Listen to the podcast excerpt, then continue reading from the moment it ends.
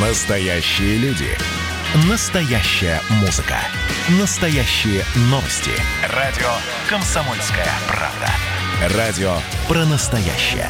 97,2 FM. эм. «Комсомольская правда» и компания «Супротек» представляют. Программа «Мой автомобиль». Выходные Шрёдингера в разгаре. С одной стороны, страна вроде как не работает, с другой стороны, вроде как все еще... э, ну, мы, короче говоря, мы проснулись для того, чтобы поработать, а по крайней мере мы. Я, я Дмитрий Делинский, Андрей Осипов у нас на связи, редактор портала осипов.про. Андрей, доброе утро. Да, Москва-Крым, Москва-Крым на связи, потому что едем от вас в двух тысячах километрах. э, Вот. Ну что же, работаем, поработаем, как говорится. Ага, Вот на- Олег к нам сейчас тоже присоединяется, я так смотрю. Надеюсь, что сейчас войдет, так сказать, в наш эфир. Ага. Так, слушайте, пока мы с вами э, портили мясо на шашлыках, э, правительство вернулось к идее снизить нештрафуемый порог скорости. Все-таки до 10 км в час это основная тема сегодня утром. Все, что думаете по этому поводу, все, что думаете по поводу нашего правительства, все, что думаете по поводу скорости, с которой мы передвигаемся на дорогах. э, В общем, 8 967 200 ровно 9702, это телефон, по которому мы принимаем сообщения в WhatsApp, Viber и Телеграме. Ну и телефон прямого эфира 8 800 200 ровно 9702. Так, Ты знаешь, Дим, вот то что, то, что думают о правительстве, мне кажется, опасный несколько вброс. Давай все-таки как-то в рамках приличия. Не, по- по- погоди, критиковать власть конструктивно у нас еще никто не запретил. Госдума тут, конечно, с ума сошла. А, Да, значит, я вот об этом же. Целых три охранительных законопроекта э, на этой неделе внесли туда. Но э, спишем- списываем это на то, что все-таки выходные Шрёдингера, и кто-то, эм, ну, скажем так, эм, ну, в общем, ладно, не будем о Да. грустном. По А, а поводу- то нас, да. сейчас- а то нас с тобой обвиняют, что мы не совсем автомобильная программа. Понимаешь, мы в политику сейчас начнем скатываться и так далее. Хотя это неизбежно. Поскольку Ну, наша автомобильная жизнь так или иначе, понимаешь, от этого зависит. К Да, сожалению. естественно. Политика – это искусство управления. Да. Ты понимаешь, э, я понимаю, есть разница между тем, как управлять автомобилем э, и тем, как управлять страной. Ладно, опять. Все, Промолчим, прикусили. промолчим. Да, Так да, вот, да, да. да, по поводу э, того, что происходит в правительстве. Значит, перед майскими праздниками в кабинете министров заседала комиссия по безопасности движения. В итоге на свет родилось поручение МВД и Министерства транспорта представить в течение трех месяцев согласованную позицию по вопросу о введении штрафа за превышение скорости на 10-20 километров в час. То есть э, нештрафуемый порог не отменяют, его просто снижает. По крайней мере, вот так, такая идея. Доброе Ну, утро знаешь, еще во-первых, раз. Да, вот Олег к нам присоединился. Мне кажется, знаешь, тут ключевое слово, Дим, это представить согласованную позицию. То есть она, в принципе, согласована. То есть ее нужно просто представить. Для меня, кстати говоря, это абсолютно неудивительная информация, потому что буквально накануне праздников, поскольку я пользователь Телеграма, читаю э, в соцсетях в том числе а, своих коллег, скажем так. Так вот, Александр Евсин, это глава ЦУДД Москвы, буквально накануне праздников, если не ошибаюсь, 29 или 30 апреля, а, предложил всем желающим, всем москвичам, всем московским автовладельцам зайти в специальный телеграм-канал, который создан был ЦУДД, с тем, чтобы люди, пользователи дорог, сообщили о а, действующих или, как им кажется, абсолютно нелогичных скоростных лимитах, которые действуют на той или иной дороге. Он предложил поделиться списком улиц, списком перекрестков, каких-то дорог Москвы и Подмосковья, где, на наш взгляд, на взгляд автовладельца, стоило бы пересмотреть скоростные лимиты. Когда глава ЦУДД делает подобного рода вброс, то я просто ждал, когда же появится новость о том, что все-таки правительство вернулось к пересмотру вот этих вот нештрафуемых плюс 20. Ждать долго не пришлось. Буквально вот в эти вот междупраздничные дни, ну, несколько дней буквально прошло, да, а тут же появился, а, появилось соответствующее предложение. Ну, вот я не знаю, человек так теребунькает, конечно, этот вот э, плюс 20 порог, уж простите за грубое слово, но, видимо, вот не дает им покоя, хотя мне кажется, что основная цель-то проста. Денег мало в стране, денег мало у государства, и поскольку нефтяные доходы тоже не очень хорошо себя чувствуют, а Россия, как известно, находится в кольце врагов, и мы уже продавать ничего, уже с трудом даже можем торговать, северный поток под вопросом и так далее, так надо, соответственно, как это говорится, инициировать внутренние резервы. Ну вот Мгм. инициация внутренних Да, но Москва- резервов и происходит.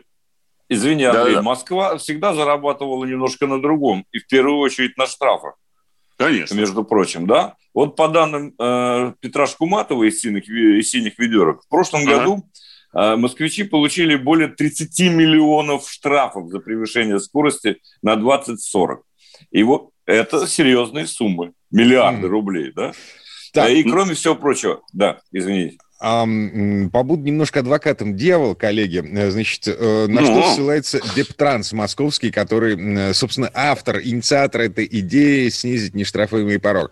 По статистике Всемирной организации да. здравоохранения, при движении автомобиля mm. на скорости в 50 км в час вероятность летального mm. исхода для взрослого человека составляет 20% при столкновении на пешеходном переходе. При mm-hmm. фактически допустимых сейчас в России 80 км в час, то есть 60 плюс 20, да, mm-hmm. вероятность вероятность э, погибнуть увеличивается сразу на 60%.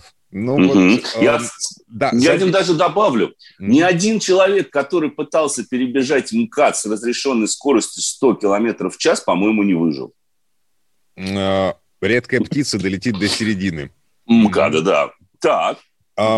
Слушайте, погодите. Речь идет о том, что есть в Москве улицы, на которых есть пешеходные переходы. И это э, данность, от которой, от которой никуда не деться. Вот. Тоже Садовое кольцо мы переходим, э, ну, вы переходите, да, по земле. Есть в других городах пешеходные переходы надземные. Да ну, ладно? Никуда не деться от этого. Ну так, э, собственно, что бы нам не замедлить поток? Смотрите, в Подмосковье, в Татарстане э, несколько лет назад э, поставили знаки 50 км в час, 40 км в час, уже подразумевая вот этот самый нештрафуемый порог для того, чтобы машины на этих участках дороги, там, где висит 40 или 50, не ездили со скоростью 60-80. Ну, правильно, естественно, и в этом есть, а, так сказать, иезуитская логика всего этого дела. То есть, понимаете, они делают так специально – для того, чтобы потом поднять вопрос о снижении нештрафуемых плюс 20, убрать их, уменьшить до, до плюс 10, либо убрать вовсе, а скоростные лимиты оставить точно так же. Потому что у меня всегда возникает вопрос, ребята, а зачем вы вообще из, из, принципиально занижаете скоростной лимит и учитываете эти плюс 20, когда на самом деле стоит поставить скоростной лимит, который будет сообразен этой дороге?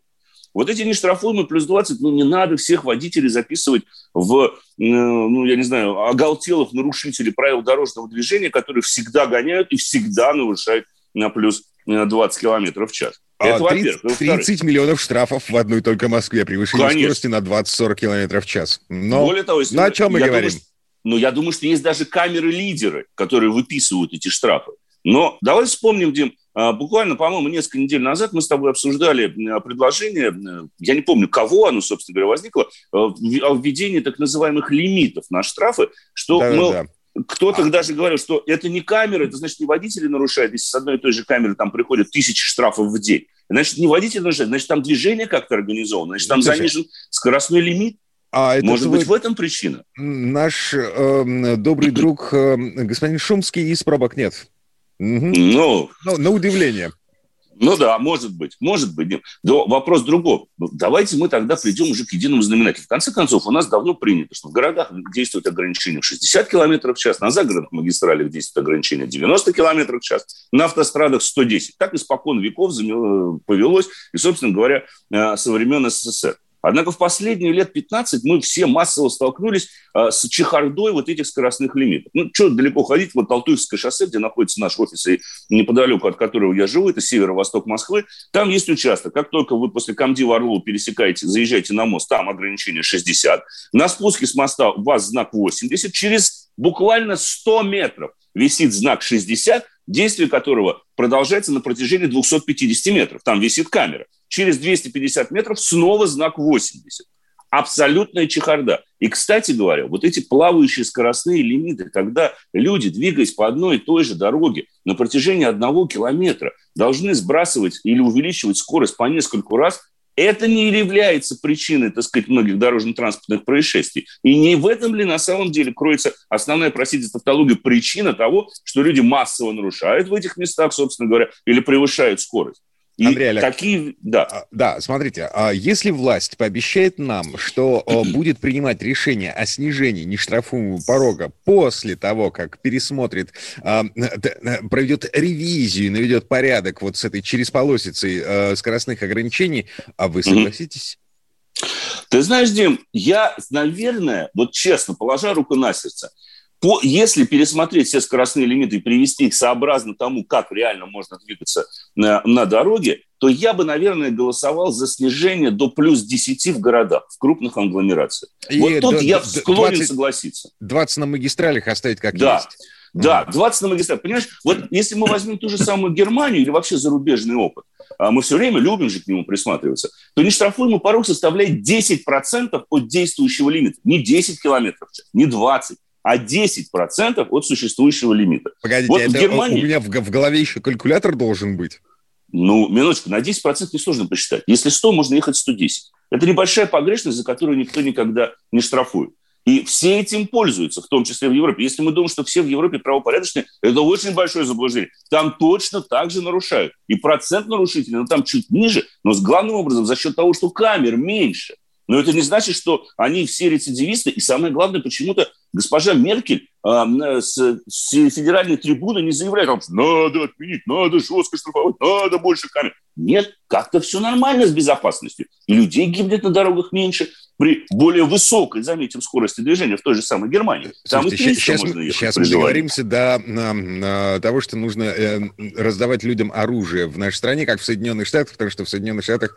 Э, а вот это хорошее предложение, хотя провокационное. Так, вернемся в эту студию буквально через пару минут. Андрей Олег Осипов, редактор портала осипов.про у нас на связи. Красное на черном. Красное на черном. Там, где вода И в небе смешки ломаных стрел. Я руки протягивал вверх, я брал молнии в гость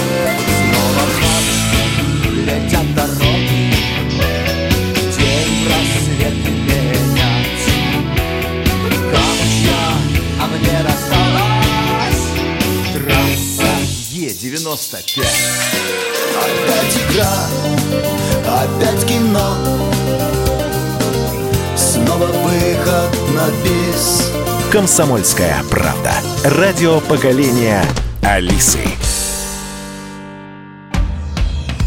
Комсомольская правда и компания Супротек представляют. Программа «Мой автомобиль». А, так все-таки 10 или 20 километров в час. Я напомню, правительство а, всерьез озаботилось вопросом о снижении нештрафуемого порога скорости. А. Да, оно не ослабевало, мне кажется, свое давление. У них это прям вот последние, вот я не знаю, как только, вот сначала ввели плюс 20, и потом каждый год после этого начинать, надо отменить, надо отменить. И особенно активно сейчас, вот в период пандемии. Вот что а, странно вообще. Это ну, ладно, мос- московские власти причем тут да. А, Андрей Лекосов, редактор портала осипов.про у нас на связи. И я напомню, 8 800 200 ровно 9702 – это телефон прямого эфира. И 8 967 200 ровно 9702 – это э, номер для сообщений в WhatsApp и Viber. Э, так все-таки, э, значит, Марат Хуснулин, да, на минуточку, глава вот этой самой правительственной mm-hmm. комиссии, комиссии по безопасности дорожного движения. А он у нас кто? Начальник, бывший начальник э, департамента строительства правительства Москвы. Mm-hmm. Он много, он, дор- он дороги строил, собственно говоря, вообще он из Татарстана. Изначально приехал в Москву работать еще при Лужкове, если не ошибаюсь. Вот, но на самом да. деле надо признать, что не столько само правительство, сколько местные власти, в бюджеты которых э, идут эти штрафы за Опять превышение скорости. Да, то есть, вообще-то говоря, коммерсант об этом написал, что инициатор э, очередного разговора о снижении скоростных лимитов – это Максим Лексутов, никто иной. Ну, вместе со своей командой. Поэтому тут все понятно, мы уже с этим разобрались, в общем, как мне кажется. Да Должен вот не быть... разобрались. Вот хочется с этим вот разобраться-то, а? Если даже с депутаты Госдумы говорят о вредительской позиции господина Лексуда, мы тут ничего не придумаем. А, уже появились предложения привлечь его чуть не к уголовной ответственности за всю его деятельность. Я с этим согласен. Но это же непотопляемый человек, я так понимаю. Владелец, счастливый обладатель нескольких Феррари с гражданством Эстонии. Mm-hmm. Ну, Ладно, Это тоже второй вопрос. В WhatsApp да. нам пишет 28 из Москвы. Поставьте знаки на переходах.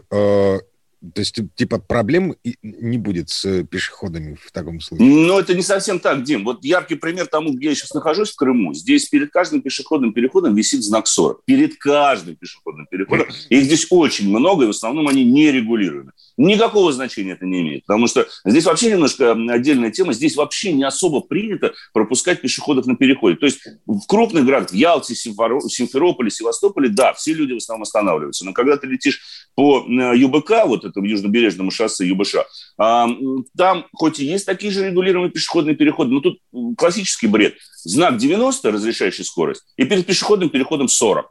Да? Шаг в 50 километров в час. Ты представляешь, как ты должен быстро, на самом деле, своевременно, ты должен хорошо владеть искусством управления автомобилем, чтобы всякий раз на 50 сбрасывать, а потом снова до 90 разгоняться. Здесь это сплошь и рядом, буквально каждый Слушай, пешеходный переход. Никакого а, толка нет. А эти знаки нам а, не от украинцев достались ведь, нет? А, не знаю, нет, нет, нет. Я помню Крым в 2000, последний раз здесь до аннексии я был в 2012-м. Такого не было. Здесь не было перед каждым пешеходным переходом знака 40. Это появилось где-то года 3-4 назад, когда активно начали здесь вкладывать деньги, в том числе в э, развитие инфраструктуры, потому что дороги в Крыму строятся очень хорошо. Ну и, кстати говоря, в школе мы заговорили об этом, а, буквально через год, то есть с года с 2015 с 2016 здесь началась массовая установка камер. И я вот в этом году поехал, потому что я не был здесь, ну, считайте, с октября прошлого года, вот сейчас в мае приехал, и обратил внимание, что камер стало втрое больше. И треноги, кстати, есть. Здесь разрешено до сих пор использование треног. Это вообще отвратительно. Угу. Так, ладно, слушай, э, к крымским впечатлениям э, Андрея Осипова вернемся чуть позже. Прямо сейчас да. еще одно сообщение из Перми. Значит, при въезде в город э, вообще обложили камерами на среднюю скорость. Это законно или нет? Ну, будет законно скоро, к сожалению. Мы говорили об этом, не раз поднимали тему в наших эфирах по поводу средней скорости. К сожалению, с принятием нового кодекса об административных правонарушениях, в чем я лично не сомневаюсь, скорее всего, понятие средняя скорость будет узаконено.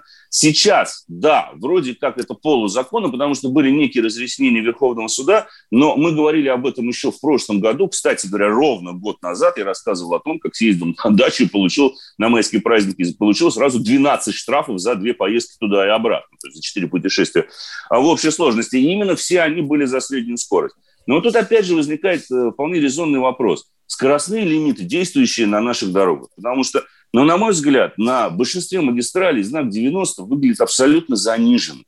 И дороги изменились. Дорога подходит. Сейчас, кстати говоря, тот же «Автодор», 90% дорог, которые он строит, они создаются под расчетную скорость движения до 150 км в час. Это негласный на самом деле такой параметр, который применяется не только в России, но и в большинстве стран мира, за исключением Германии, потому что там дороги строят по расчетной скорости под, под 250 в некоторых местах. Если там нельзя до этого разогнаться, значит, будет знак ограничения э, стоять. Но вот 150 – это некий такой международный стандарт. И при этом, когда ты едешь по такой дороге, видишь знак 90, ну ты просто диву даешь, ну почему 90, ну почему э, ты должен ехать на круизе 108 или там 109 километров в час, что на самом деле куда Э, большее негативное влияние оказывает на безопасность движения, потому что мы вынуждены постоянно смотреть на спидометр, а не на дорогу. Это плохо.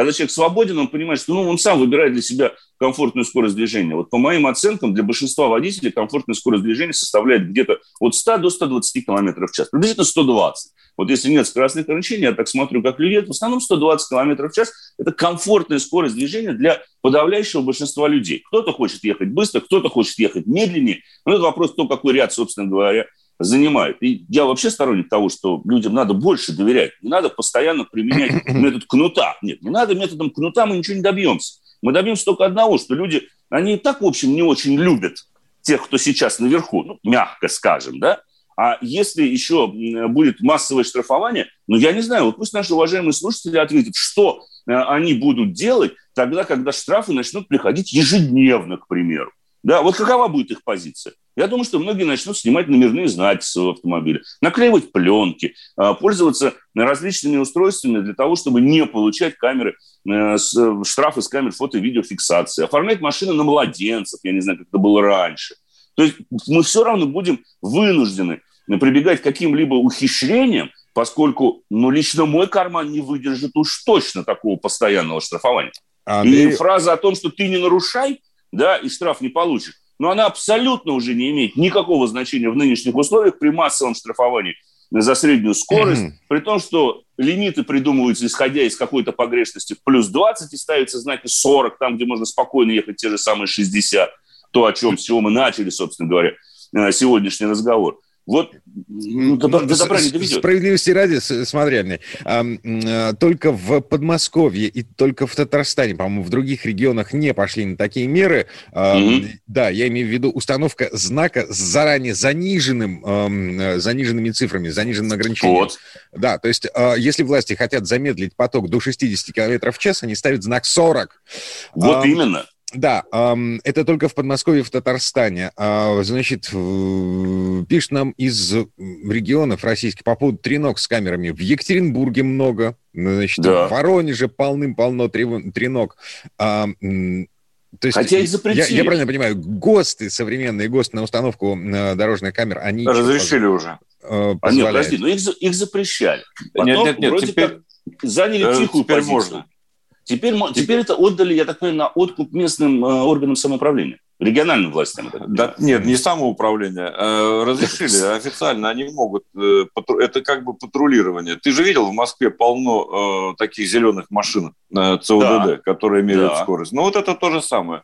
Под... Но то э, же самое. Да в том-то и дело, что не то же самое. Вот то, что я вижу в Крыму, и то, что нам пишут наверняка наши радиослушатели, это обычные треноги, установленные в кустах. Это не машины с мигалками, как да, в Москве или да, в Москве. но это считается, это считается передвижным э, пунктом отслеживания э, э, правил дорожного движения или как-то вот так примерно. Стоящий все... за углом. Стоящий, стоящий за углом, за углом да. да. Отлично. Он же треногу перенес на 2 метра, он передвигается. Передвижной пункт, все. Mm-hmm. Не, не mm-hmm. проблема. То есть, слушайте, надо на самом деле, э, вот чтобы за, как бы подвести какую-то черту под этим делом, э, необходимо э, такие ограничения, которые можно исполнить, не нарушая вот, правил. Правильно. Вот Но ну, и все, что... собственно. Вот очень простая штука, да?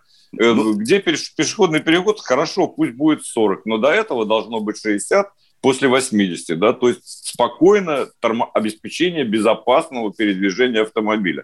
Вот что нужно. Пока ну, этого слушай, нет, то люди да. будут, конечно, против снижения а, вот а, этого а барьера. Подожди, ты хочешь, чтобы в России исполнялись все законы, что ли? Я очень хочу, чтобы в России исполнялись все законы, в том числе и правила дорожного движения. А, Это правда. Ты, гордость ну, то есть, ты против исторического нашего, нашего всего исторического, да, что строгость российского законодательства компенсируется необязательностью его исполнения. Ты хочешь да. эту аксиому российскую разрушить, что ли? А, я хочу, мне кажется, к этому должны вообще стремиться все, в том числе и в первую очередь правительство. Олег Осипов, разгибатель скреп, вот, Андрей Осипов, провокатор, э, Конечно. разгибание скреп. Да, даже не скрываю. Да, смотрите, у нас на самом деле есть еще одна очень важная тема, которая касается э, очень многих э, водителей в нашей стране. Минздрав э, таки пересмотрел, пересмотрел правила э, работы водительских медкомиссий. О, вот Господи. кому теперь грозит сдача анализов на алкоголизм, наркоманию, э, судя по всему, будем разбираться. Всем. Серьезно? Абсолютно всем, Дим. Там очень весело, кстати говоря. Не может, может быть. Я не, я не верю в это. А, Нет, давайте поговорим. Это интереснейшая тема. Чувство гордости да. продолжает переполнять меня и гордости за свою страну. А, да, ну, ну правда. И чтобы в конце закончить, мы в следующей части как раз-таки это обсудим. Но если вдруг у наших уважаемых слушателей будут какие-то вопросы, связанные с автомобилями, то тоже welcome. Мы постараемся последние пять минуточек отвести как раз-таки, если будут таковые вопросы, на выбор машины, потому что ну, у нас автомобили сегодня мы решили так особо не рассказывать. Я там крымскими заметками хотите поделюсь, хотите нет. Лучше обсудим как раз-таки то, что э, связано с нашим движением. 967-200 ровно 9702, телефон, по которому мы принимаем сообщения в WhatsApp, в Viber и в Телеграме. Настоящий хит-парад. На радио «Комсомольская правда». Здесь настоящие эмоции. Noise MC. Шумная вечеринка у меня была. Последняя вечеринка на планете Земля. Настоящая критика. Константин Кинчев. Если эта ирония не читается, мне жаль. Что ж, буду списывать это на недостаток таланта. Настоящие планы. Андрей Макаревич. Дальше у меня большой тур предполагается по Украине. Я надеюсь, что все будет хорошо. И, конечно, настоящая музыка. И я переживу и вас, и нас. Если мы выживем эти летом. Очень-очень-очень веселые песни. Очень-очень-очень смешные рассказы. Каждую субботу в 9 часов утра и каждое воскресенье в 8 часов вечера слушайте настоящий хит-парад на радио «Комсомольская правда». «Комсомольская правда» и компания «Супротек» представляют. Программа «Мой автомобиль». Скоро автокод введут. Вообще за голову все схватятся. Андрей пишет нам из Ставрополя. А, я напомню, это радио «Комсомольская правда». Я Дмитрий Делинский. Андрей Олег Осипов, редактор портала осипов.про у нас на связи. А, мы э, вообще-то уже перешли к новой теме. Вот, но все еще э, эхо идеи штрафовать за 10 километров в час, за превышение на 10 километров в час не оставляет нас с вами. Я напомню, правительство всерьез обсуждает идею э, снижения нештрафуемого порога. До Очередной виток.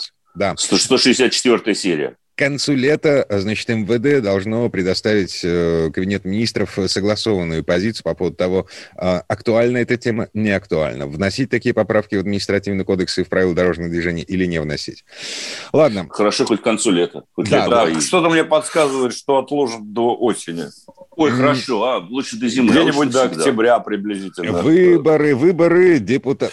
Да, а, да, да, да, да, да. Группа Ленинград, кстати. Да, а, наш. На самом деле мы другое должны выучить. Мы должны выучить, что такое карбогидрат дефицитный трансферин. О, да. А вы, сейчас с кем разговариваете? Вы сейчас с кем разговариваете, сэр? Вот, вы, вы какое-то такое страшное слово сказали. С Я водителями. Олег да. разговаривает с водителями. А повторите, пожалуйста. Это, я должен запомнить это. Карбо, даже. Карбогидрат, дефицитный трансферин, пожалуйста, CDT.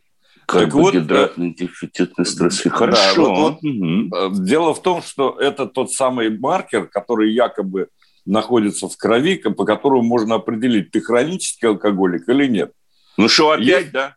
Опять, опять да, Минздрав. Опять. Между mm-hmm. прочим, никто иной, как президент России, назвал э, предложенные вот. правила чушью. Но, да. тем не менее, вновь опять возникла, и об этом большая публикация, в частности, в «Коммерсанте», в других источниках, опять в Минздраве э, тот же самый, э, скажем так, план созрел. Как mm-hmm. бы это все сделать, чтобы это было, э, в общем, и дорого одновременно. Правда, теперь они прямо не называют э, CDT, э, но смысл по оценке специалистов тот же самый, в общем-то. А раньше mm-hmm. Так, да, погодите, вот погодите, погодите. А, насколько я понимаю, значит, в приказе написано, да, это еще проект приказа, он еще не вступил в силу, значит, Слава что, Богу. да, дополнительное исследование гражданину предстоит пройти, если врач замечает признаки хронического алкоголизма или э, наркозависимости. Приходишь, например, к врачу, да ты ж пьяный да. вообще. А, а кр- кроме, mm. кроме тех, кого лишали прав, и он возвращает права и так далее. Да? Им в обязательном порядке. Им в обязательном делать. порядке придется. Мало того, там э, двухэтапная история. То есть сначала какой-то упрощенный тест сдается, да? Если вдруг угу. он не показывает э, наличие этого маркера, тогда совсем на синеву, да? Тогда, да, тогда второй раз уже отправляют на серьезное, так сказать, исследование.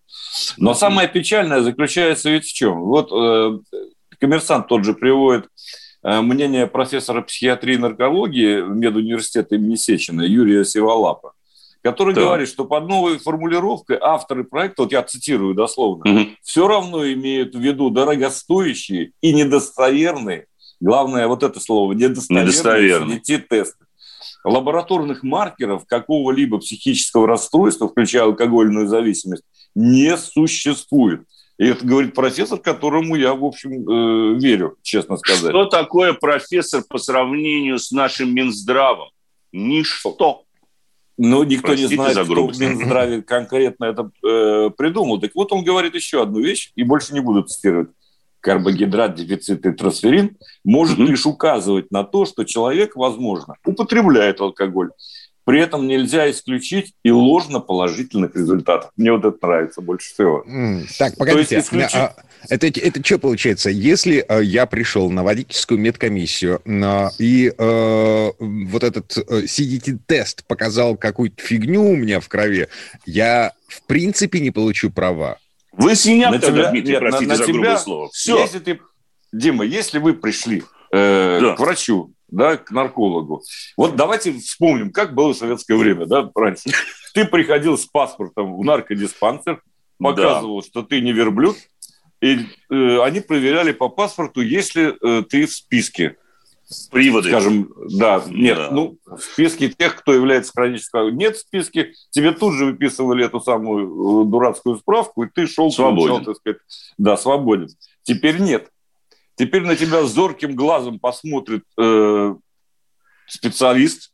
Глаз алмаз. Да? Так. Что-то мне ваш правый глаз не нравится. Вот там жилка треснула, это надо проверить все-таки. Все. Mm. И вперед, так сказать.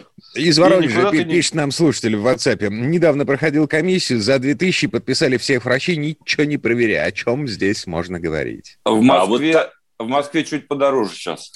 А вот не Могу получится теперь. В, том, в том-то и дело, понимаете, вот сам, э, самая неприятность вот этого длинного слова, которое меня только расстраивает, как известно, длинные слова, а заключается в том, что ведь без получения этой справки э, собственно говоря, права потом мы не получим, если все это будет принято. А получить эту справку можно только сдав этот анализ. А сдавать его придется соответствующей медицинской лаборатории.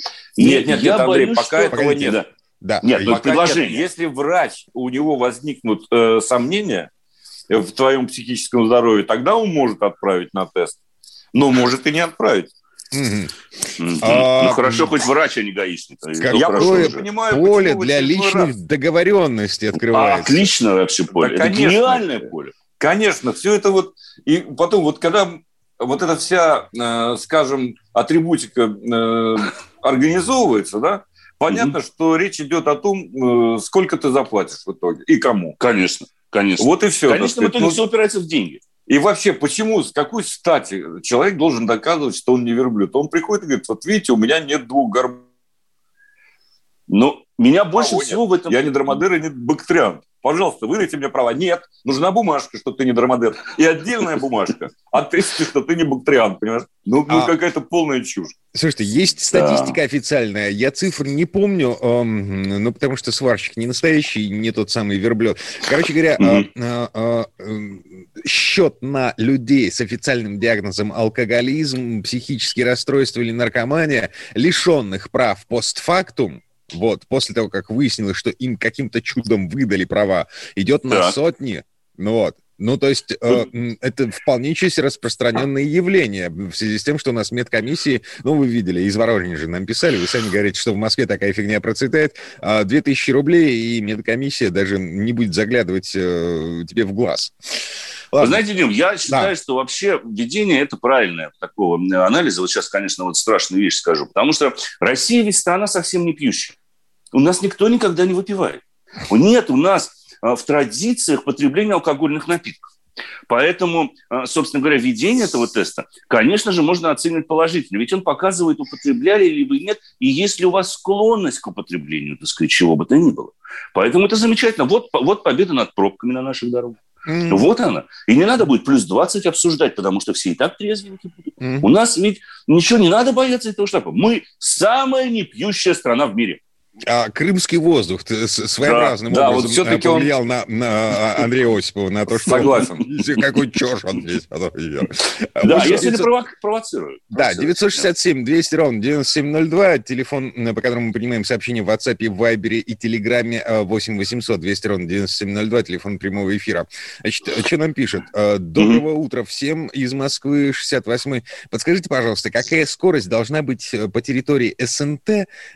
И у нас некоторые люди э, выезжают обратно задом вдоль всей улицы. Прокомментируйте, пожалуйста, все. 20 километров в час. СНТ приравнены к жилым зонам. Там, единственное, что нету знаков, но на некоторых СНТ, кстати, сейчас ставят знаки такие синенькие, где человечек бежит, ну, как бы ребенок с, э, с мячиком и так далее. Жилая зона 20 километров в час, если СНТ не установила отдельно. Некоторые СНТ ставят ограничение 5 и 10 километров в час. Что касается движения задним ходом, то парадоксально движение задним ходом на улицах разрешено за исключением автомагистрали. Только на автомагистрали мы не имеем права сдавать задним ходом. На всех Погодите. остальных улицах мы имеем право двигаться задним ходом, убедившись в безопасности этого маневра. А Это написано в правилах дорожного движения.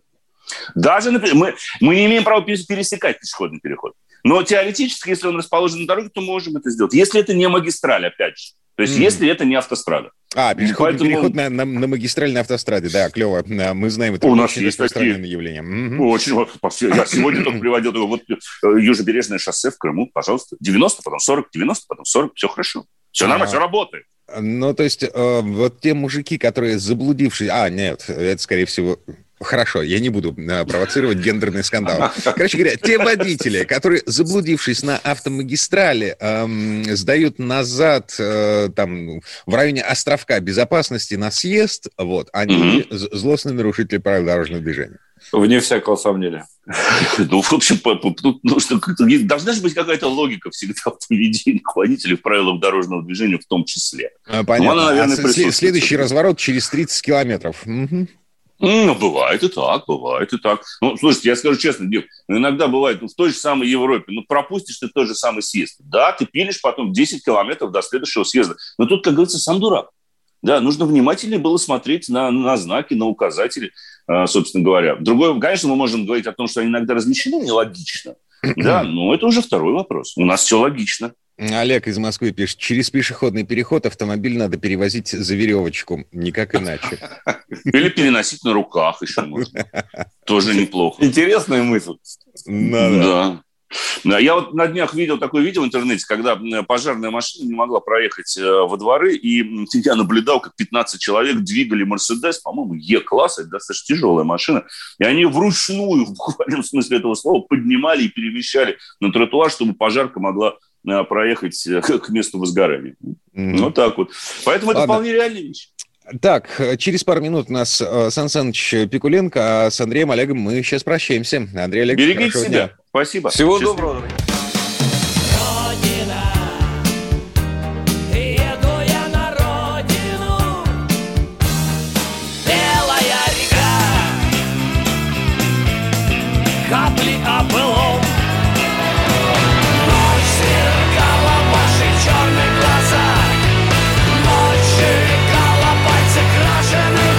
«Комсомольская правда». Радио поколения ДДТ». «Комсомольская правда» и компания «Супротек» представляют. Программа «Мой автомобиль». А это мы вернулись в студию радио «Комсомольская правда». Я Дмитрий Делинский. В этой четверти часа у нас традиционная предпраздничная история от Александра Пикуленко. Накануне Дня Победы речь пойдет о советском военном вездеходе ГАЗ-67. Эту машину поставили на конвейер в разгар Великой Отечественной войны в качестве замены ленд-лизовским Виллисом. Но слово Сан Санычу. Предыстория.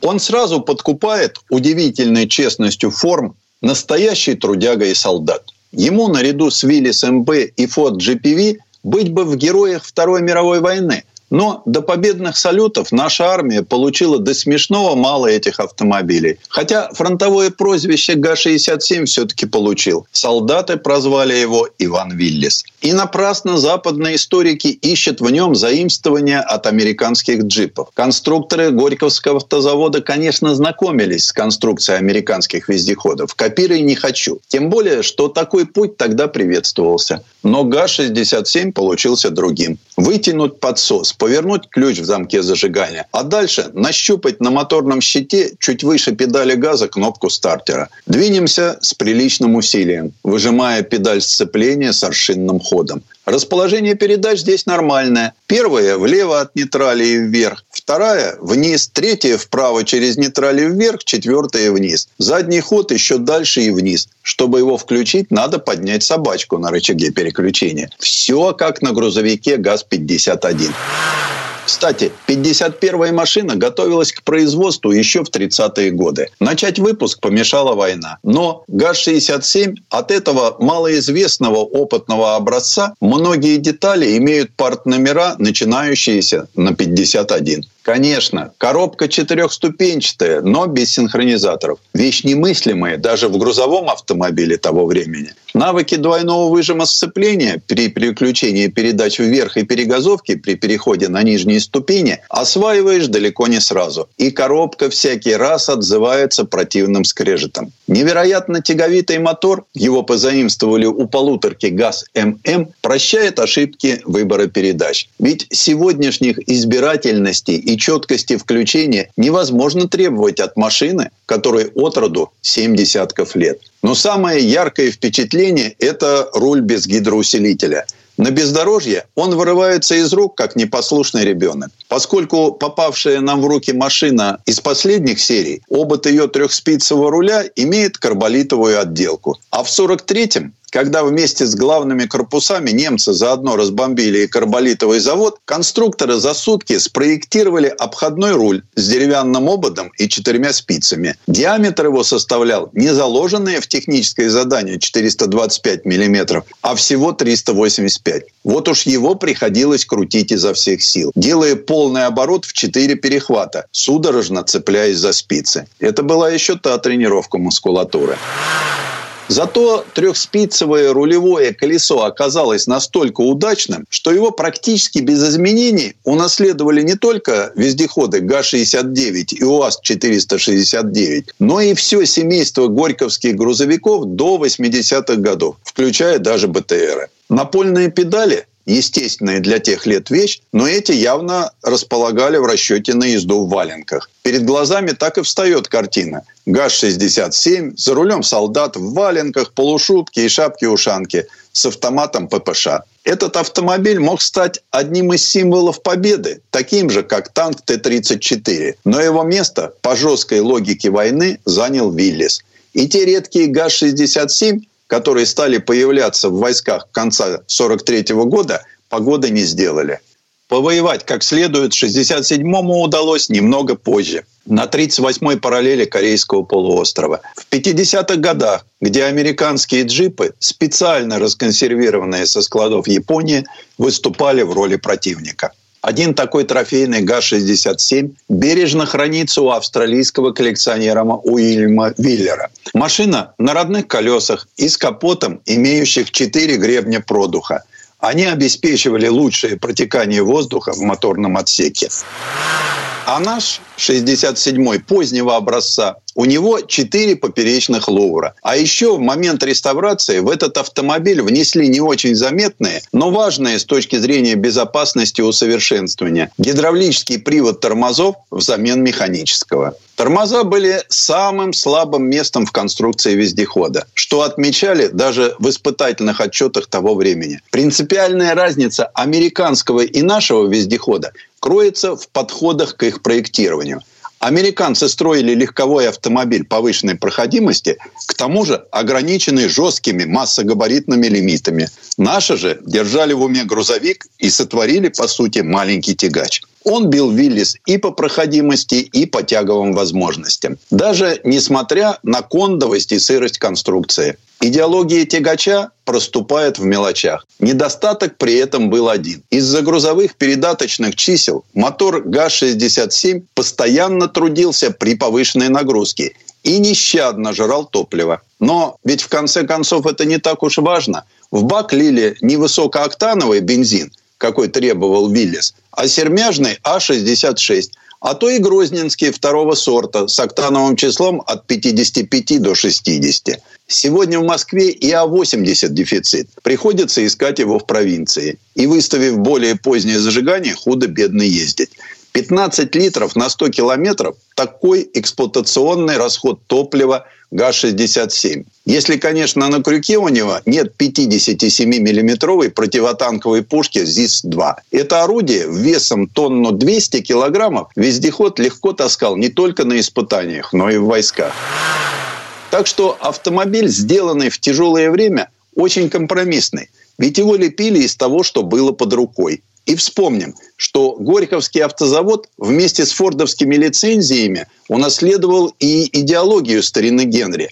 Легковая и грузовая машина росла из одного куста. К тому же шасси ГАЗ-64 и ГАЗ-67 шли для установки бронекузовов БА-64. Их во время войны фронт получил свыше 8 тысяч, тогда как вездеходов около 2,5 тысяч. После войны история ГАЗ-67 продолжилась. Военные потребовали создать на его базе малую амфибию. Причем конструкцию разработали в НАМИ и отправили для производства в Горький. Машина была сконструирована из рук вон плохо. И главному конструктору ГАЗа Андрею Александровичу Липгарту пришлось очень несладко. Машину, конечно, сделали. И за нее даже дали сталинскую премию. Но потом основной заказчик, а им была Красная Армия, закатил грандиозный скандал. Премию отобрали, Липгарта сослали рядовым инженером в МИАС на Уралзис. А ГАЗ-67 в те послевоенные годы стал действительно массовым вездеходом. Он трудился в колхозах и на предприятиях, служил в армии и милиции. Им управляли те же немногословные, немного суровые, крепкие водители – Большинство доживших до наших дней ГАЗ-67 после военных лет выпуска. Но вне зависимости от этого они по праву участвуют в парадах Победы. И эту честь они, несомненно, заслужили. Предыстория. Сан Саныч, спасибо. Это был Александр Пикуленко, летописец мировой автомобильной индустрии. И у нас на этом все на сегодня. Дмитрий Делинский, радио «Комсомольская правда». Берегите себя. Программа «Мой автомобиль».